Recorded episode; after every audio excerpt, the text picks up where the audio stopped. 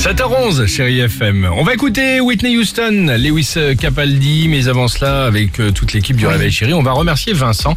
Euh, Oui, Vincent, vrai. voilà, exactement, d'un sujet dont... un article, Voilà. euh, je crois que c'était hier ou avant-hier, un article, je pense, paru dans Ouest France, il me semble, Vincent. Oui, West France. Je crois, hein. Ah oui, c'est ça. Donc voilà, c'est un sujet en fait dont on parle assez peu, en fait même pas du tout. En fait, on va parler des femmes Amazon.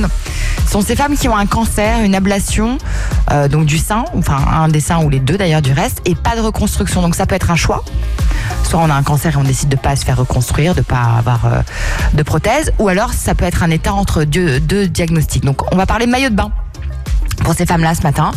C'est une aventure qui commence euh, l'année dernière, en juillet 2019. Ça se passe en Isère, au lac de Paladru. C'est une association qui s'appelle Complètement Femmes. Voilà. Et en fait, c'est un reportage. Ça se passe sur France 3 et ça s'appelle, le titre, Une baignade avec ou sans Lolo. Voilà. Donc, Ok, on va en Isère et on assiste à ça, voilà, avec les maillots de bain, etc. Et en fait, ça cartonne.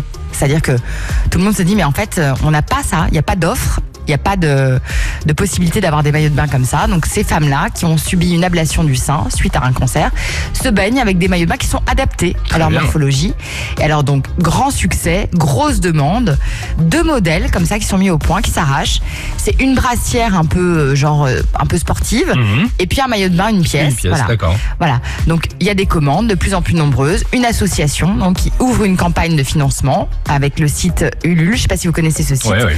Qui lance une fabrication comme ça pour les gammes de vêtements à plus grande échelle et donc ça cartonne. Donc j'avais envie de parler de ça Eh ben, parce que je trouve que l'article est chouette. Mais euh, vraiment j'avais pas pensé à ça. Mais Voilà. c'est vrai que On va parler donc euh, voilà des femmes Amazon. Euh, C'était le voilà le, le sujet dont on voulait vous parler euh, ce matin avec euh, l'équipe du Réveil Chéri. Allons-y avec Lewis Capaldi.